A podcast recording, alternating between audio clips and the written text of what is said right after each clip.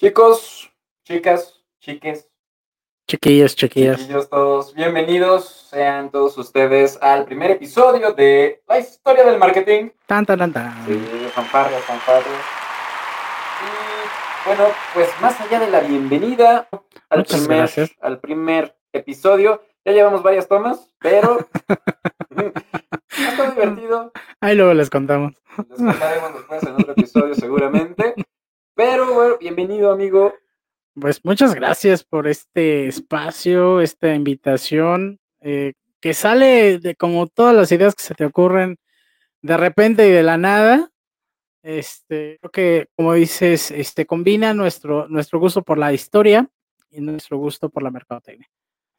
El conocer no solamente cómo es que la mercadotecnia hoy es mercadotecnia, sino también cómo las marcas, a través del uso de la misma, han llegado a ser lo que son. Pero no de una manera tan académica, no de una manera tan lineal, sino eh, a través de las eh, continuas estupideces que normalmente hacemos en nuestras pláticas cotidianas. Lo que, Y aparte, no sé, y fíjate cómo la- gracias a tantas tomas, hay una frase que me encanta de aquel que pues no conoce su historia, pues, está condenado a repetirla. Entonces, es una manera bella. A ver, vamos a contar la historia del marketing en distintos episodios. Vamos a contar la historia de las marcas, vamos a contar historias, o sea, pero realmente historias, para que nuestros queridos colegas, escuchas, no repitan la historia. Es correcto. Es que, bueno, también dicen por ahí que, este, que nadie escarmienta en cabeza ajena, ¿verdad? Pero lo que buscamos también efectivamente a través de esto es que se lleven a algunos elementos prácticos que puedan utilizar en sus propias marcas que estén eh, ustedes coachando, que ustedes estén llevando o que ustedes estén creando, eh, aprendiendo de, de- los grandes. Y cuando digo de los grandes me refiero pues justo a estas marcas, ¿no? Estas, estas empresas que han atravesado un montón de cuestiones y pues el hecho de que podamos venir en este espacio a contarles el chismecito, creo que esa es una de las partes interesantes. El- no, repito, no que sea tan académico, sino pues eso, como un tipo, eh, como un tipo chisme, porque cuando te cuentan chismes, ahí sí pones atención. Está más rico. De de hecho, el formato está más rico. Por ahí fue que dijimos. La verdad es que todo esto, nuestros queridos colegas, escuchas y, y personas, personas y alienígenas que también nos escuchan, este, pues nace de un pequeño comentario que tuvimos en redes sociales. ¿no? O sea, realmente fue un chiste, un chiste. Dije, amigo, tengo una idea. Tú no me digas nada, tú acepta y punto.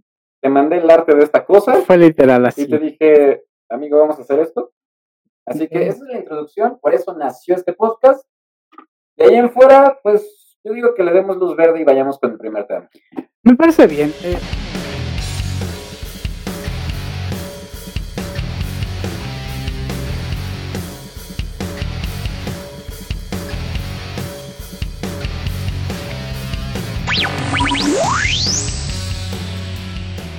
Eh, hoy vamos a hablar, pues eh, digo, si vamos a estar hablando como el podcast de la historia del marketing, pues vamos a hablar justamente de la historia de la mercadotecnia.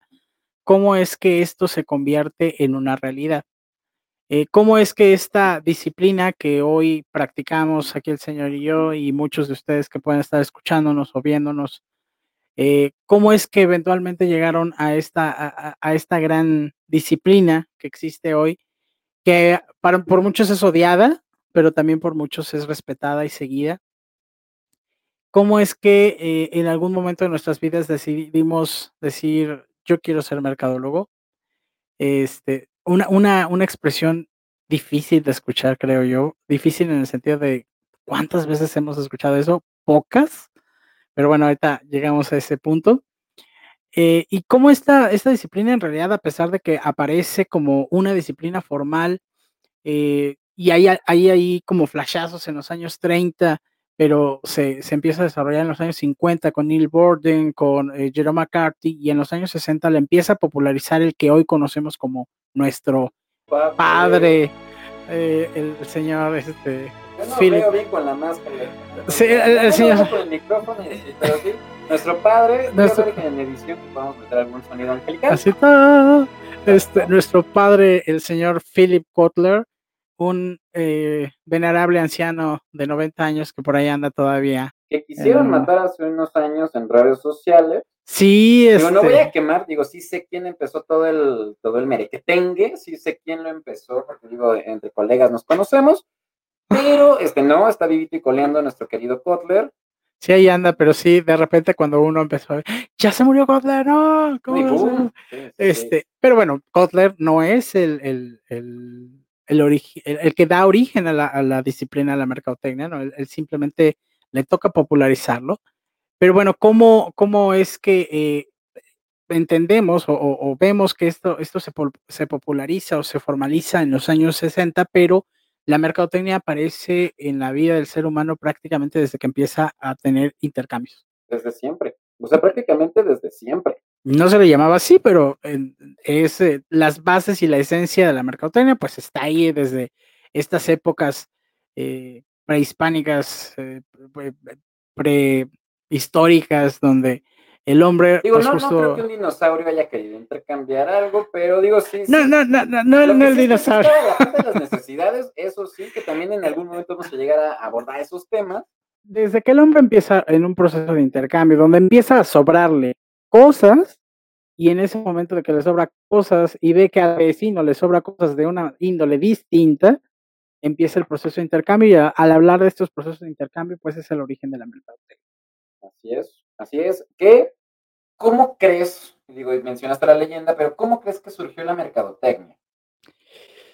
La mercadotecnia surge de una necesidad de, de, de- de administrar y de, poner todo como en, como en un mismo canal, pero eh, parte de, de todo esto surge a partir del proceso del comercio, ¿no? Y el comercio pues se empieza a desarrollar pues desde los egipcios, los romanos, Romanos, los griegos. Su, sal, pagábamos con sal. Exactamente, ahí este, por eso se llama salario, Acá ¿no? en México la moneda era El cacao, exactamente. Entonces, así como toma tu cacao, ahí dame tu hija, ¿no? Entonces, Una vaca, o sea, digo, no había vacas acá, pero, pero sí te cambiaba una creo hija. que los españoles traen las vacas, Ah, bueno, justamente traen las vacas.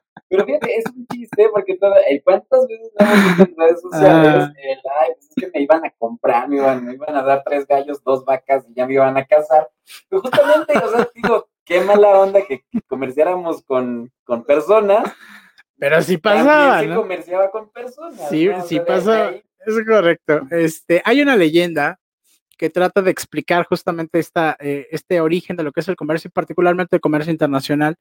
Es una leyenda este, donde están involucrados nuestros muy estimados amigos libaneses que en algún momento de la historia se llamaron los fenicios.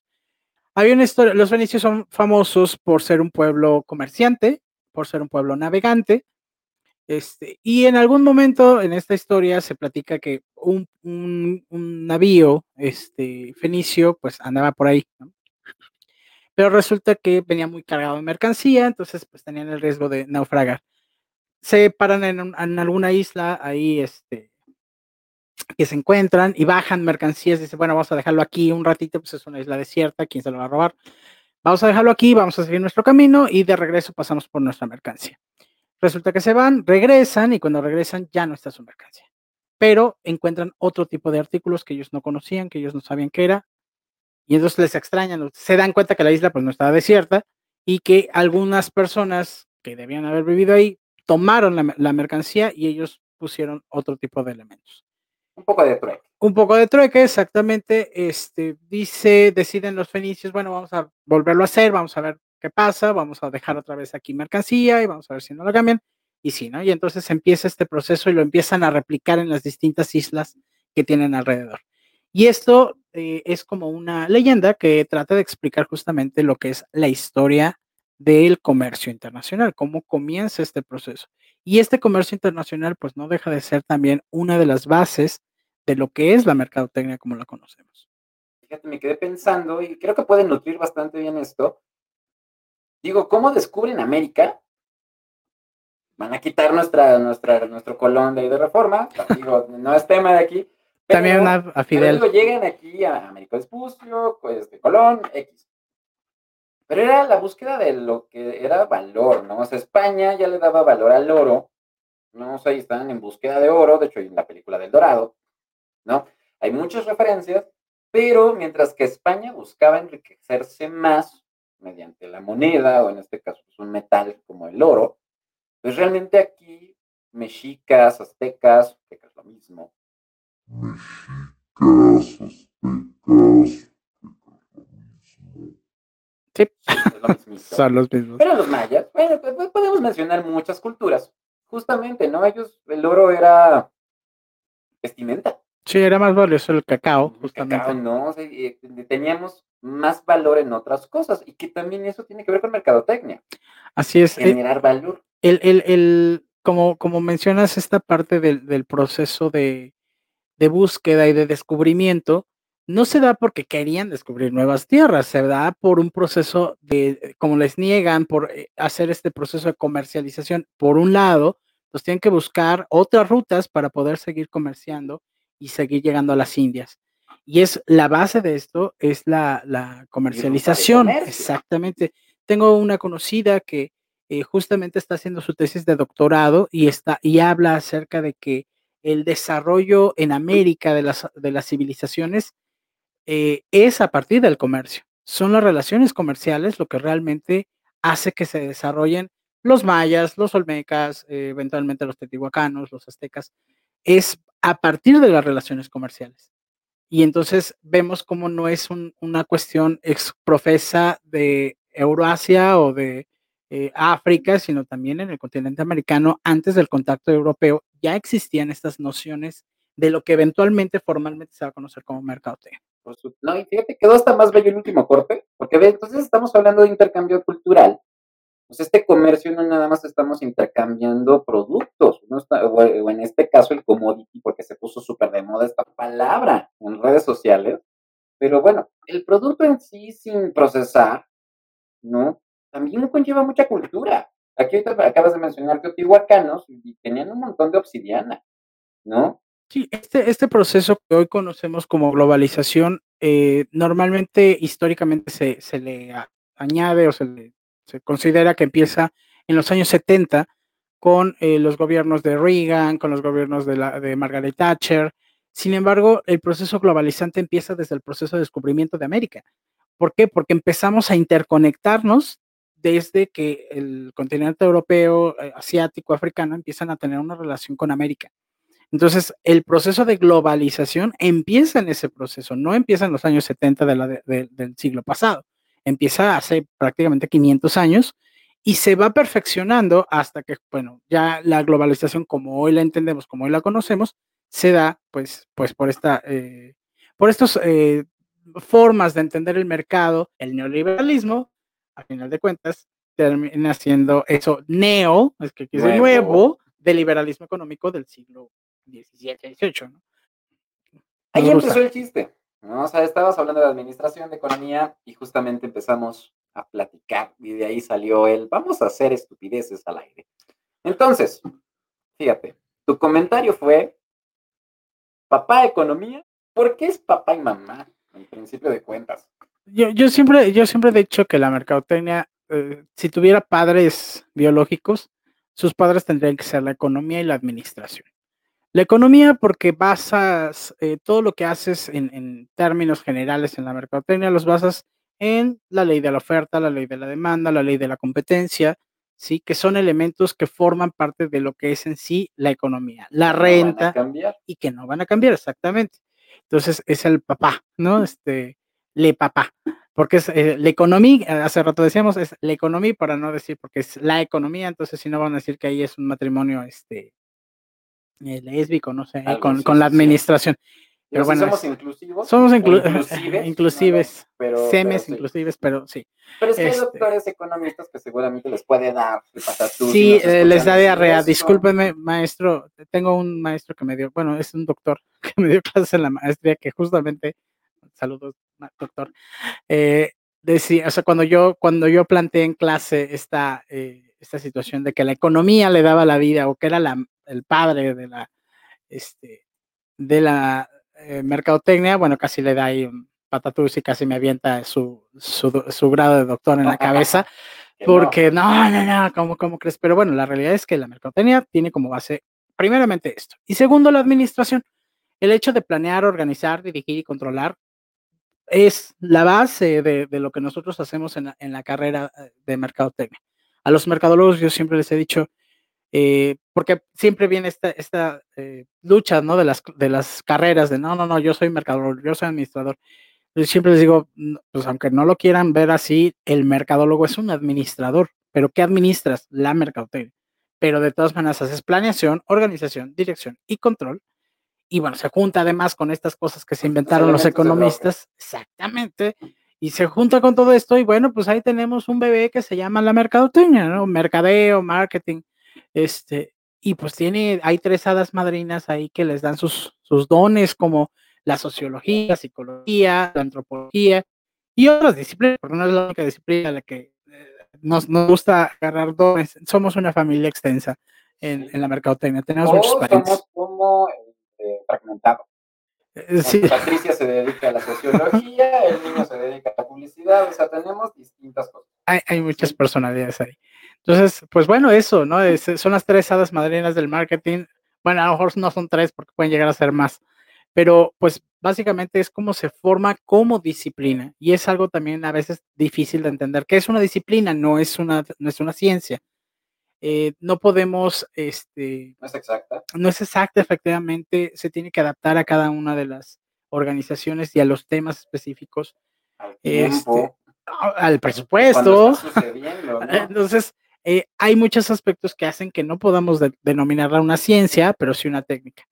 Y hace, hace ratito platicábamos también acerca de estas críticas que normalmente encontramos a la mercadotecnia, es como el, peor, lo que les decía de, de mi maestro, que el renegaba de la mercadotecnia, pero yo siempre he sostenido también que la mercadotecnia no es mala per se, no es mala como, como tal, porque es una herramienta y es una herramienta como un cuchillo y un cuchillo lo puedes utilizar para hacer una comida, para cortar un pedazo de jamón, un pedazo de carne o para matar a un canijo, ¿no? Entonces, es, y, y no vas a decir, ay, maldito cuchillo, desgraciado, ay, maldito cuchillo, desgraciado, porque el cuchillo en sí No lo hizo, lo hizo el que, el que ejecutó la acción. Y en el caso de la mercadotecnia, es la empresa o el mercadólogo o el dueño el que está haciendo la acción. La mercadotecnia no es... eh, eh, pues no es mala eh, así como tal, que bueno, pues les digo, es, es- Ahorita viene una pregunta, faltó el estigma, la maldición.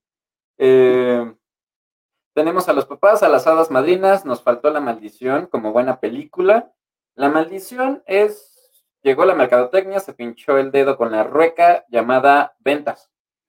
Nos ligan con las ventas todo el tiempo. Y digo, a, manera personal, lo único que puedo decir es, yo no estudié para vender. Se liga, sí, es una consecuencia de todo el proceso, pero no soy vendedor. ¿Y por qué tenemos tan estigmatizado o tan, no sé, etiquetado mal al vendedor? es que eh, justo eh, viene ese, ese estigma que tienen los vendedores. Hay ocasiones donde incluso cuando estás, eh, cuando no tienes trabajo, ¿no? Te- bueno, pues aunque sea de vendedor, como si ser vendedor primero fuera Fuera muy sen- fuera malo, pero fuera muy sencillo, ¿no? Así como, ah, sí, ya te voy a poner a vender. Y, y esta parte que dices, este, yo no estudié para vendedor, pues es que en realidad todos somos vendedores. No importa la carrera en la que nosotros nos encontremos, todos somos vendedores, porque a final de cuentas todos nos tenemos que vender a nosotros mismos como profesionales, ya sea que quieras poner tu propio negocio o que quieras ser contratado por una organización, pues tú te tienes que vender, entonces tienes que tener mínimas nociones de venta. O sea, todos, todos la tenemos que aplicar de una manera, incluso para tener una pareja, a final de cuentas te estás que vendiendo, pues, y, si no te vendes bien, pues luego por eso ahí andas con las tóxicas. Entonces, o los tóxicos, ¿no? O, o los tóxiques. Este, entonces, eh, esta parte de la venta sí siempre ha sido como muy estigmatizado y, y- y se asocia con el mercadólogo, ¿no? Entonces, tú dices, ¿qué estudiaste? Mercadotecnia. Ah, ventas. Véndeme. Y creo que ese es uno de los aspectos que, que por los cuales los mercadólogos en muchas ocasiones hacen como esta diferencia, así como esta, este alejamiento. Entonces, el que lo engloben en una sola de las actividades de la mercadotecnia o que, que tiene que ver con la mercadotecnia, es como, como decir, bueno, y el resto de todo lo que sé y el resto de todo lo que, que aprendí en la carrera, entonces vale para dos cosas. Creo que aquí eh, el punto sería eh, empezar a, cambiar la, la idea de nosotros mismos como mercadólogos, decir, pues, soy vendedor, no soy vendedor, pues es que todos somos vendedores. Y dos, tampoco es malo, ¿no? A final de cuentas, este, la venta es el, el punto en la organización que te da de comer. Sí. No, históricamente, digo, ahorita que estabas diciendo la leyenda, históricamente, digo, ellos no hicieron el treque, o sea, no, no fue cara a cara, pero sí fue como de yo necesito esto, tal vez tú puedas necesitar esto, intercambiamos. Y una transacción, por eso también te decía, a veces es el último eslabón o el primero, porque también es, hola, buenas tardes, oiga, ¿qué crees? Yo le, le, le ofrezco esto. Entonces también es el primer contacto. Un vendedor puede ser el primero o el último. Todo el proceso que está en medio o que está atrás de un producto, pues esa es la magia y que muchas veces ahí es en donde está el marketing. Sí, es que la, la, la mercadotecnia, este, el otro día en clase les decía a mis alumnos, la mercadotecnia a veces la siento como una hidra, ¿no? De, de, siete cabezas, donde le cortas una y le salen otras dos.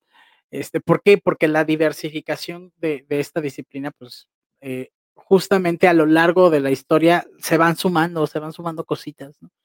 Al, al, originalmente pues teníamos por ahí la propaganda y luego la propaganda se diversificó en algo más, que algún día hablaremos de ello.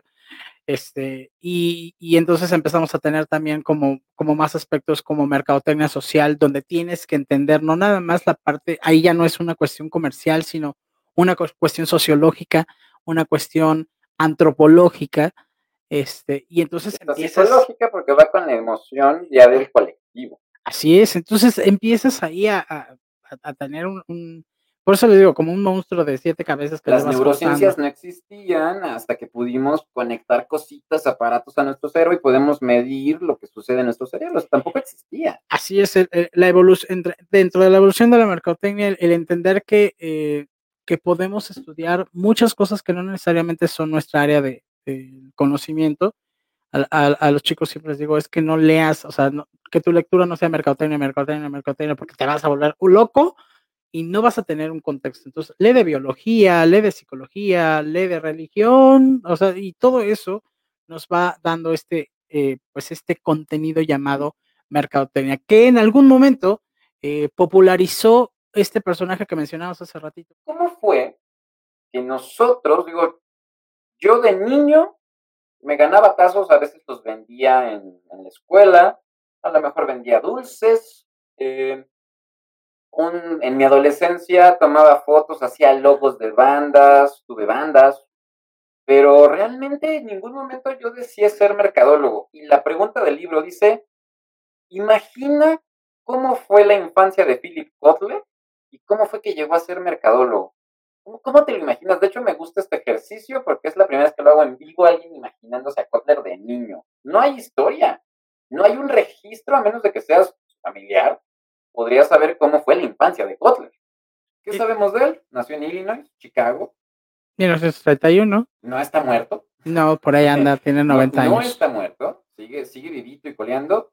Sabemos que, pues ahí en Illinois está la Ruta 66, una autopista muy, muy famosa, pero él, como tal, sus sueños, anhelos, deseos, uh -uh. No sé, no, no, no creo que se haya sentado abajo de un árbol y le haya caído una mercadotecnia, ¿no? Que, sí, ah, como, como, Newton, como, como ¿no? Newton, exactamente. La verdad es que es muy bueno, a mí se me hace bien extraño pensar en Kotler como bebé, porque pues toda la vida lo hemos visto como este ancianito que es así como es el, el Santa Claus de la mercadotecnia. Muy respetable, este... ¿no? Es como de que sale su imagen y otra vez sonido celestial. Sí, sí, de la... Sí, este, ahí está Kotler. Eh, sí, la verdad es que yo no, no, no imagino este personaje como un niño, o cómo debía ser de niño, o cuáles fueron estos pensamientos que él tenía, para que termine al final de cuentas siendo el eh, reconocido como el padre moderno de la mercadotecnia, a pesar de que las ideas que originalmente él empieza a proponer pues no son originales de él, no son originales que él, empieza a plantear.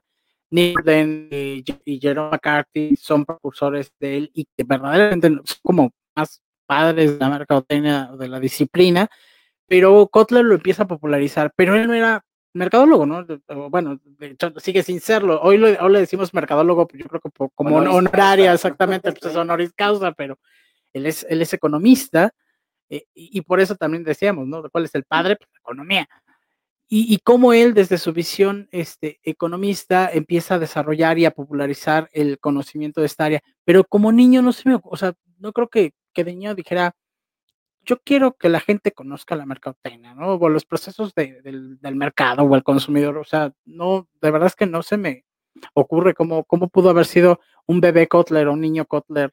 eh, sí seguramente vendedor. creativo, Y creo que sí era alguien que vendía mucho. O sea, que quiero, quiero imaginarme a Kotler como esta persona muy, muy, muy metida en conocer productos, a final de cuentas vendedor, pero tan inteligente que puede ir bajando conceptos o, creando en su cabeza estos conceptos que a final de cuentas utilizamos en nuestro día a día. Pero, bien lo dices, Neil Borden, Gerald McCarthy, Al Rice, Jack Trout, o sea, hay otros personajes, digo, tienen leyes inmutables.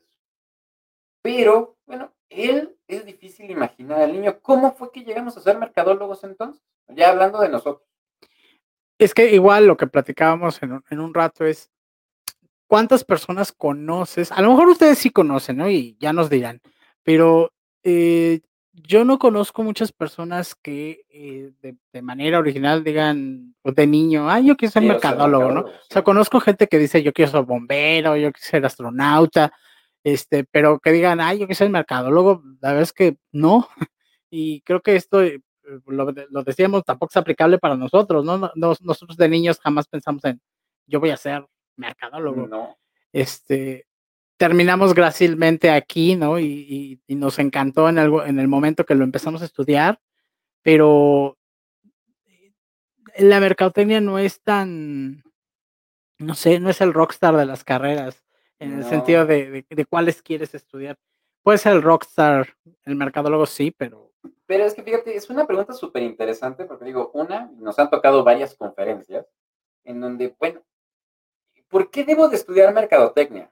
Bueno, en primera, yo creo que sí debemos de tener ciertas características. ¿no? O una, administrados, por ejemplo, en mi caso es muy malo.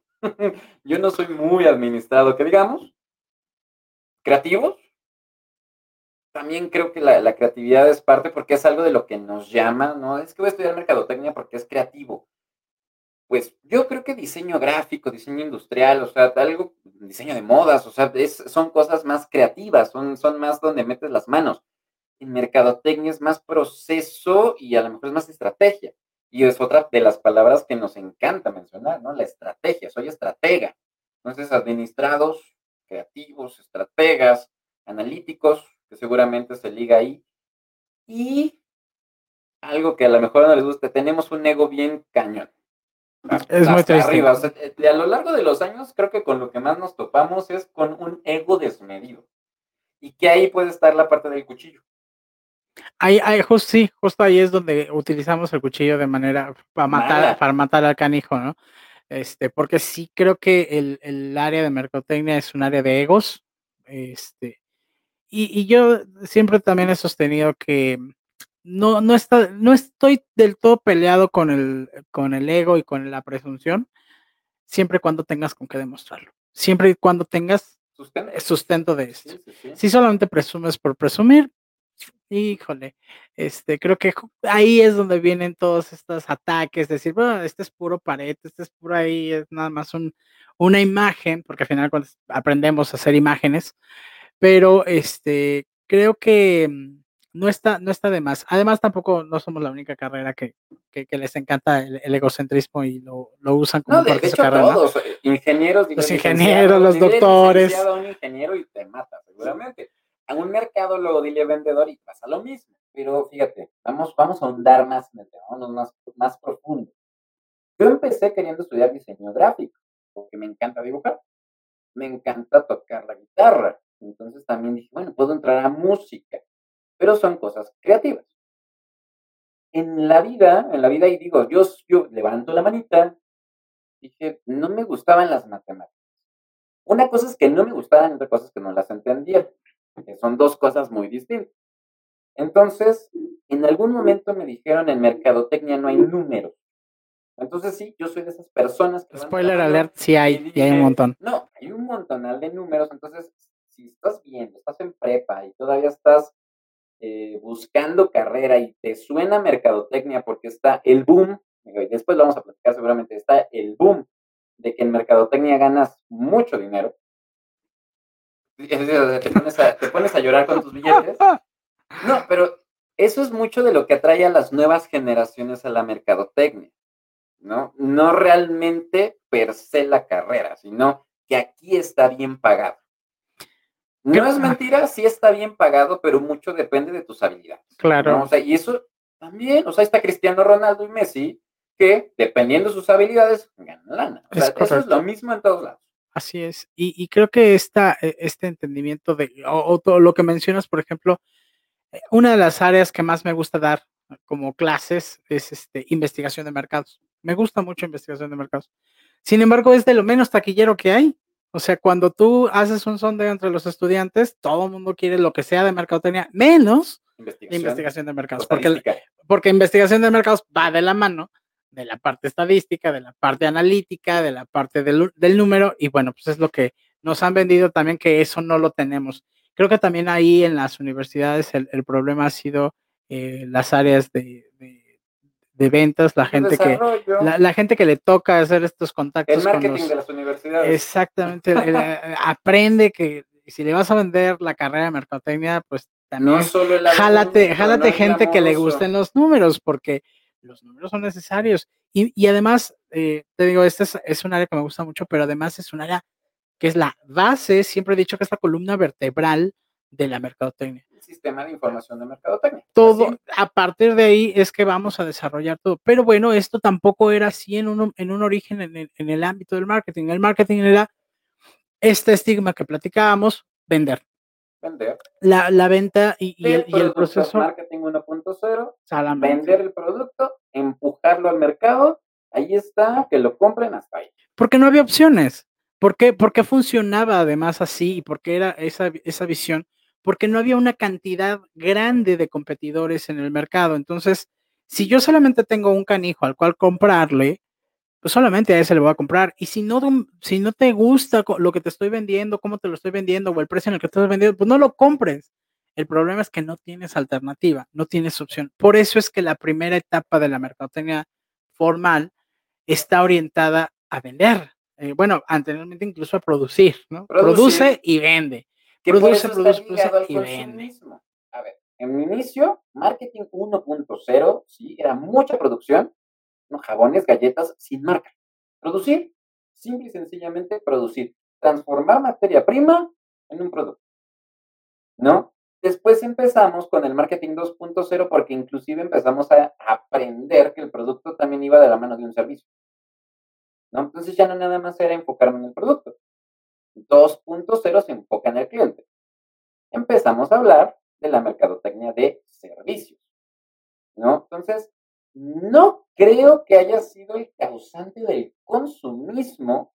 Más bien yo creo que estas, digo, va a ser tema para otro podcast, estas, pues, vacíos, bueno, estos vacíos existenciales, vacíos dentro de mis necesidades, tienen que ser satisfechas de alguna forma y simple y sencillamente la gente empezó a encontrar en consumir ese suplir carencias y de ahí nace el consumismo. Digo, después vamos a poder analizar más de fondo el consumismo, pero no, no creo que la mercadotecnia o que un mercadólogo llegue a esta, a esta carrera diciendo, ah, es que yo quiero que, no sé, que la gente se vuelva loca con mis productos.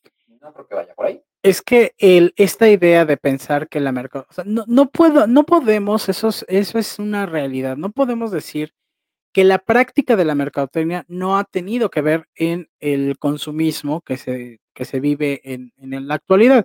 Por supuesto que ha tenido que ver, pero no es el, único culpable o no es la causa eh, como tal del consumismo. Cuando nosotros tenemos esa visión, estamos entonces pensando que el consumidor es un, un imbécil que no tiene capacidad de pensar y de decidir. Que utilizamos en la mercadotecnia un proceso persuasivo, por supuesto, y que cada vez esta persuasión es más efectiva porque, como lo mencionabas hace rato, eh, hoy entendemos aspectos del ser que no entendíamos hace 20 o 50 años en la mercadotecnia, y entonces nuestros mensajes son más persuasivos y más efectivos, eso es una realidad, por supuesto, pero tampoco podemos asumir y tampoco podemos pensar que el, que, que el público es, es un idiota, que no tiene capacidad de decisión. nosotros persuadimos, sí, pero también eh, nosotros como individuos entre personas nos persuadimos. Este, y, no por eso eh, podemos considerar que somos este, Satanás en la tierra, ¿no? Eso, y sí, creo que e, e, el, tema de consumo, consumismo, consumerismo nos puede dar como para otro. Sí, otro, otro tema bastante, bastante amplio. Y checa, yo no ha habido un solo producto, un solo cliente que no empiece por la parte de enfocarme en el producto. Enfocarme en el cliente, la parte social lo digital y ahora sí el 5.0 las predicciones que quieran y el análisis de data y demás. Pero es muy raro y realmente no creo que exista un producto que se salte las demás. ¿No? Porque ahí es donde podríamos responder, ¿cómo llegamos a ser mercadólogos? Bueno, a lo mejor nos apasiona este proceso de darle vida a, a productos, a servicios, esta imagen y demás. Es creativo, sí. Pero estamos dando a los hijos, prácticamente son hijos, hay que ser responsables hijos. ¿no? Entonces. Por eso me caso. creo que, creo que em, como retomando esto y para, para poder ir pasando a un siguiente punto es eh, muy probablemente muchos de nosotros no crecimos pensando en ser mercadólogos, pero una vez que llegamos a eso nos enamoramos. Y nos enamoramos porque tenemos muchas posibilidades de lo que podemos hacer como mercadólogos pero efectivamente el que podamos ser buenos mercadólogos requiere de que atravesemos y que conozcamos esta historia. No podemos enterrar el pasado de la mercadotecnia. Por, eh, ejemplo, que un, eh, un, debate constante tiene que ver con las cuatro Ps y que son ocho y que ahora son seis y ahora que son, o sea, a ver, no deja de ser la esencia del marketing que desde los años 50, 60, producto, precio, plazo, promoción. Hoy le queremos llamar comunicación, le queremos llamar este cliente, todo está englobado en las cuatro tradicionales P. Hoy queremos todo digital, digital, digital. La mercadotecnia tradicional no está muerta tampoco. Las activaciones en punto de venta, las cumbias y decanes y el volanteo todavía pueden ser actividades eh, útiles para empresas porque no todas las empresas pueden ser 100% digitales. Aunque hoy buscamos que aún la microempresa empiece a trabajar esta parte de digital, pues no es su, principal elemento. Entonces, es entender esta historia, porque creo que muchos mercadólogos actuales se han cegado en ese sentido y decir, yo soy digital y yo nada más digital y no puedo ver nada más que no sea digital. No es así.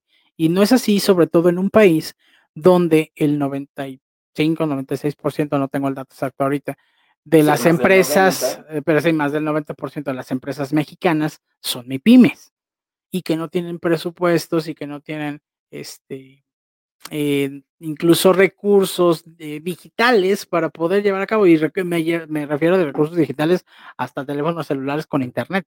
De alta gama, sí, o sea, ahí estábamos diciendo que es muy importante tomar en cuenta el momento en el que se está generando la mercadotecnia.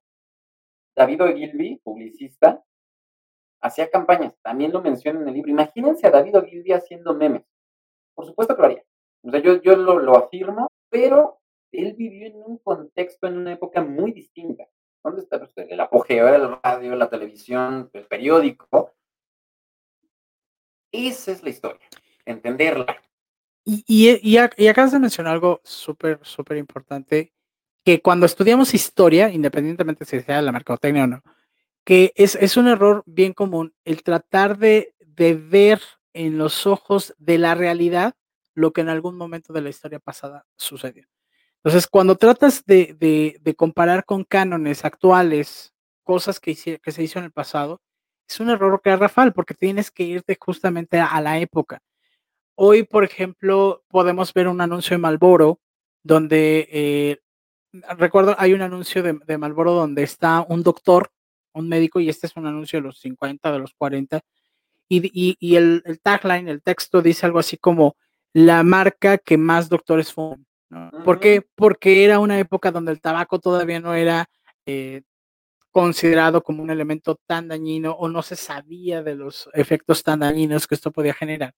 Y hoy lo, ves el anuncio y tú dices, ay, maldita Malboro, infelices, espérame, no lo estudies a, la visión de hoy, 2021. Pero que una estrategia, y digo, no sé si de Malboro, vamos a investigar bien ese dato, a lo mejor tú te lo sabes, pero una estrategia tabacalera fue empoderar a la mujer, o sea, estas marchas en Nueva York, en Chicago, todo esto, o sea, en los años 70, 60, en donde pues empieza el empoderamiento femenino, uno de los símbolos de poder, digo, ¿está Cruella de Bill?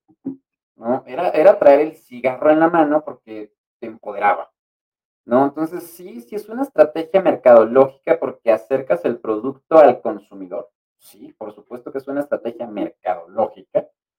Pero, nuevamente, o sea, ya dependía del consumidor, del cliente, del mercado, si lo consumía o no. Pero entonces empezamos a ver estas marchas, la diferencia, el empoderamiento, el me estoy separando, estoy, estoy pues creando un movimiento con esto. Y era muy, muy fácil ver a la mujer con el cigarro en la mano. Sí, muchos de los anuncios de estas marcas este, tabacaleras efectivamente eh, encontraron un nicho diferente, ¿no? Un nicho distinto, no nada más el nicho del vaquero. Eh, también está. estás vestido de vaquero, el, cigarro es para vaqueros. Solo para vaqueros. Entonces, em, y empiezas a darle estas características más delicadas, este, mentolados. Eh, entonces, te vas diversificando y es segmentar el mercado, simplemente atender distintos segmentos y eventualmente distintos nichos. Pero ¿cómo segmentas el mercado a partir del producto? No, o sea, yo, yo estoy lanzando el producto porque eso también, o sea, mercadólogo que, que platica conmigo es como de, ah, es que yo sí sé segmentar. Un cigarro X se vuelve mentolado porque encontramos otro segmento. Se encontró, desarrollamos el segmento mediante otro producto, no al revés. Y, ese, y, eso viene también de un proceso de investigación, que es lo que hace rato mencionaba. La gente ya no le gusta investigar, creen que eh, tener acceso a Internet es lo único que requieres para poder hacer lanzamientos de mercado y pues por supuesto que no, ¿no?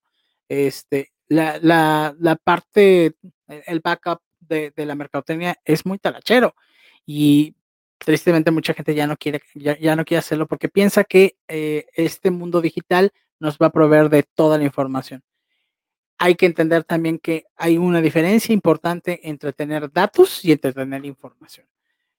Datos tenemos para aventar, ¿no? Eh, pues, hace rato mencionas la Big Data, este, pues, se llama Big Data, ¿no? Porque chinga de información. Pero bueno, no sé si podemos decir groserías, pero ya lo dije. Este, ah, bueno. pero ya se salió, ¿no? Desde hace rato está como que quería salir, pero bueno, ya salió ahorita. Este, eh, tienes esta, este mar de información, pero bueno, ¿cómo lo convierto en eh, de, de, datos? ¿Cómo los convierto en información? Información es algo ya que me sirve y que puedo tomar decisiones a partir de ahí no es que, puedas, eh, que, tengas este Google Analytics y ya con eso la... Google Trends y ya sabes. Y Google Trends, exactamente. es, mucho más allá. Ahora sí vamos a cerrar el programa. Pero son tres preguntas que tomamos de la audiencia, de la familia, de nuestra comunidad preciosa. Digo, no tengo ahorita, no vamos a dar los nombres ahorita, a menos que ustedes nos digan mención. Sí, yo fui. Un saludo, yo fui, exacto. Pero hay tres preguntas. La primera pregunta, y estas vamos a responder las más rápidas, vamos a hacer la manera de, análisis rápido a sus preguntas, tratando de contestar. La primera dice, ¿Es verdad que el agua es una necesidad y la gaseosa el deseo? El agua una necesidad y la gaseosa, o sea, un refresco, digo, también tenemos público en muchos lados de Latinoamérica, incluso España. Entonces, gaseosa, refresco, soda, eh, vamos a decir marcas, porque no vamos a hacer las historias de las marcas, no sé, Fanta, Coca-Cola, para los norteños, Coca-Cola naranja. o sea, hay, mucho de aquí de, de elote, en vaso. Pero entonces, entonces fíjate, la pregunta te la pregunto yo a ti. O sea, si yo agarro un agua Bonafón, ese es necesidad. Y si agarro una Coca-Cola, ese es deseo. A ver, ¿cómo estuvo ese, ese análisis de nuestro colega que seguramente te está estudiando? Eh, creo que ahí exactamente viene esta parte y que en algún momento lo vamos a platicar más a profundidad, pero eh, el entender qué es una necesidad y qué es un deseo. Una necesidad es una carencia, es un, es un, eh, es un elemento que intrínsecamente viene en los individuos. Hay quienes hablan de necesidades primarias y secundarias, que unas son este, biogenéticas y otras psicogenéticas pero básicamente el agua no puede ser una necesidad porque el agua es un producto. el agua es eh, el satisfactor de la necesidad. Entonces, la necesidad es beber agua porque tienes sed, porque hay sed por parte del individuo. Y el agua, puede ser que a una persona no le guste el refresco y le gusta mucho el agua. A mí me gusta mucho el agua. Entonces, el agua, pues no, no puede ser este, una necesidad y la gaseosa el deseo. Ambos pueden ser deseos, ambos pueden ser, este, pueden tener una expectativa con base en ello. Porque deseo tomar agua porque tengo sed. Exactamente, Sí. pero mi, mi necesidad, bueno, el, el agua como tal, pues no, no puede ser una necesidad porque es eh, el satisfactor de esa necesidad o de ese deseo. No, pero fíjate, yo lo que entendí es que como formuló la pregunta es, pues el agua, o sea, si la tomo de un río, me la puedo beber, no tiene marca, ¿no? Lo que decíamos, un commodity, ¿no? Tomé el agua y sin marca me la quise beber. Y la mercadotecnia, donde sí puede generar deseos, porque también está este mito entre los colegas que la mercadotecnia sí genera deseos. Entonces yo le pongo una marca bonita, unos colores bonitos, un empaque bonito, y ya generé un deseo. O sea, eso fue lo que yo entendí. El agua la tomo del río y me la puedo beber siempre y cuando esté limpia, pero el mercadólogo generó el deseo simplemente poniéndole branding a una, a una botella, a un empaque, logística y ya. O sea, con eso ya hicimos una marca. Así lo entendí este, esta fórmula que él, él planteó. Y sí, o sea, yo concuerdo contigo 100%. No es el satisfactor, el producto. Y puede ser Coca-Cola, puede ser Fanta, puede ser Sprite. Y digo, me fui en la familia Coca-Cola. No, o sea, mira, el satisfactor puede ser hasta la orinoterapia, ¿no? Puedes beber cerveza. puedes beber orines si quieres. Sí, exacto. Pero, pero el punto es que Cada quien sus fetiches. cada quien sus fetiches y, y su, y su medicina alternativa. Sí. Es, es- es un ping pong. Eso es un tema.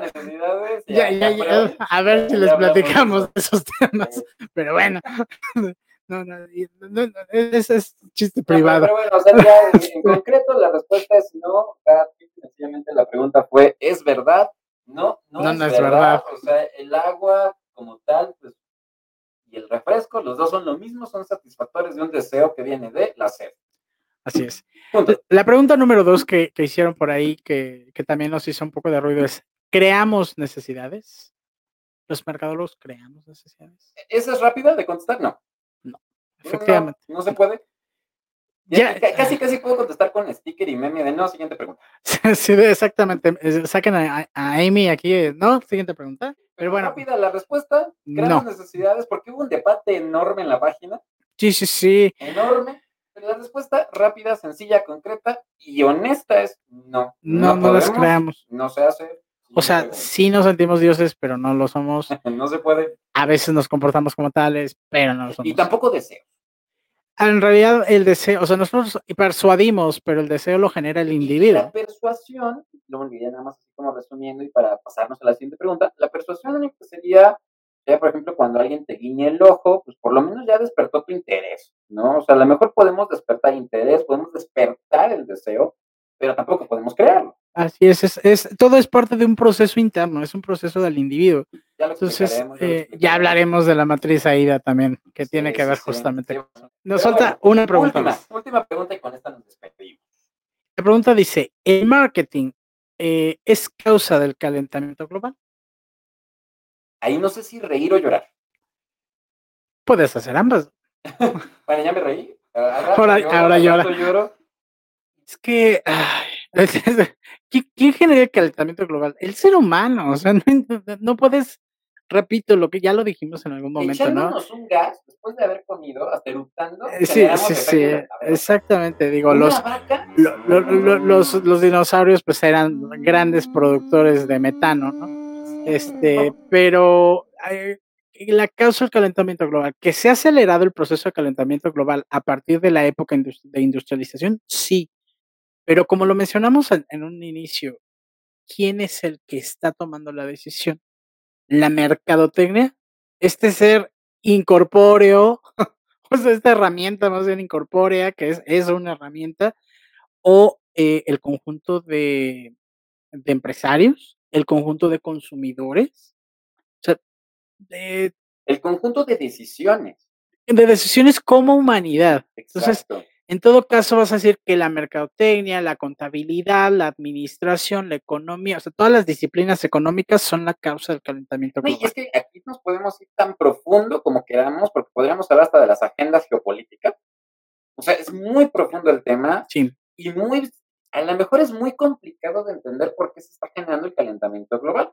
Pero en, los individuos, o sea, en nuestras acciones individuales, empieza el calentamiento global. así es. No, no, no podemos igual achacárselo a una carrera o a una disciplina, porque la disciplina en sí, eh, co- como tal, per se, es eso, una disciplina. Necesita de un humano para que se active, para que se utilice, para que se aplique.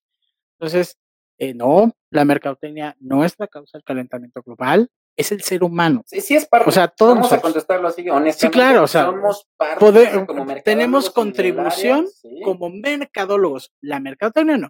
El mercadólogo o la empresa que aplica mercadotecnia que Sí, produce, que este, sus productos generan emisiones de CO2, hay metano, hay descomposición. y básicamente todo el que consume algún producto en ese momento está siendo partícipe del calentamiento y global. toda persona, animal, cosa que pueda desechar algo después de haberlo consumido, va a generar metano, CO2 y demás que genera calentamiento global. Unos más que otros, pero Unos más que sí. otros, sí, pero sí, en efecto, nuestros queridos escuchas, colegas, este, invitados, también aquí seguramente esperemos haya de otras carreras. y Haters. personas, No, no, no te olvides de los Ah, haters. haters también, saludos a los haters. Hola, Sí, sí, Sí, haters. al rato nos van a ver, eso sí.